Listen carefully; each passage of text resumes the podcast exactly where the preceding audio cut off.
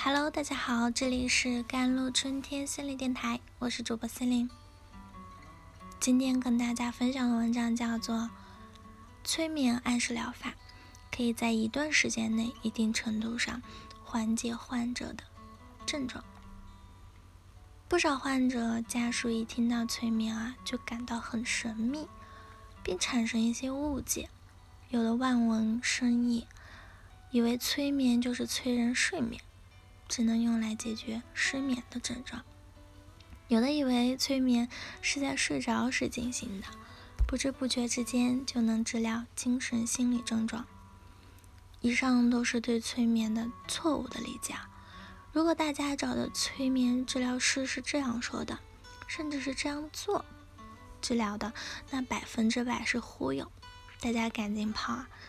那催眠到底是什么？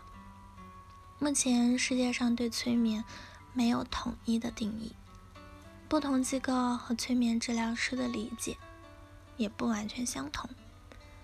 比如，美国心理协会 （APA） 将催眠描述为一种专注的意识形态或者状态，在该意识状态下。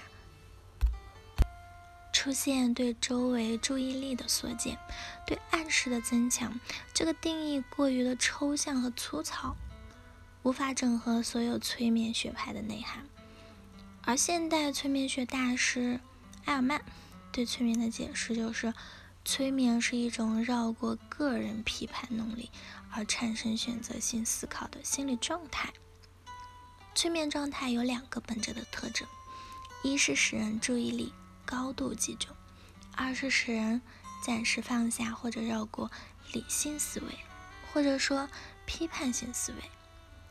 在催眠状态下，个体大脑非常容易接受外界的信息，学习能力更强，而且催眠深度越深，学习能力就越强。有研究表明呢，可以达到非催眠状态的五到五十倍。可能有人担心啦。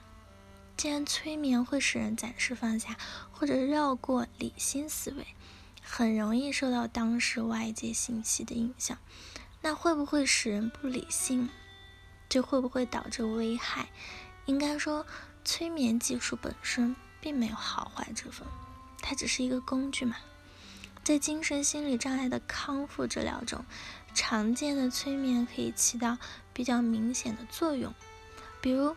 临床中最常用的催眠暗示疗法，可以在一段时间内一定程度上缓解患者的症状。而我们创立的深度催眠下病理性的记忆修复的技术啊，则更加的高效了，可以深入到人的内隐的记忆层面。那这就精准的话，找到了相应的病理性的记忆啦。高效的修复啊，可以帮助患者大幅度缓解症状，甚至令症状快速消失。这些症状包括上文提到的失眠，还包括抑郁症、双向情感障碍的情绪的症状里的成瘾的疾病里的心瘾，强迫症里的强迫行为呢、思维等等啊。还有，当我们高度专注于学习工作时，其实也相当于。自我催眠的状态，学习和工作效率更高，也更容易取得令人满意的成绩。爱因斯坦为什么能成为杰出的物理学家呢？除了可能存在的天赋因素外，他因为对物理充满着热爱，钻研物理时非常的投入、陶醉，自我催眠状态才是最主要的因素。从这个角度看呢，催眠是个好东西。可是，如果是不怀好意的人掌握了催眠技术，这很可能会导致社会大众受骗啊，甚至引发悲剧。传销组织的洗脑术啊、开大会啊，其实就是一场场景的催眠。一个被包装的成功的人士在舞台上分享的个人的屌丝逆袭史嘛。其精心设置的演讲内容呢，激昂的语调呢，看起来很励志的奋斗经历，都在一步步的对观众进行场景的催眠。再加上部分观众不排除是托儿，热烈掌声欢呼，其余观众的情绪就会被调动起来了，听的就会越来越投入，对演讲者越来越信任，最后失去了理性的判断，上当受骗。其实根据催眠的原理反推，在这种环境下，如果个体注意力不集中、走神、发呆或者有意识的保持强烈的理性和批判性思维的话，可以有效的避免被洗脑。还有渣男擅长的 PUA 术啊、把妹法呀，也利用了大量的清醒的催眠的技巧来欺骗、伤害别人。后续有机会的话，我们再来详细的阐述一下 PUA 的原理。所以催眠呢？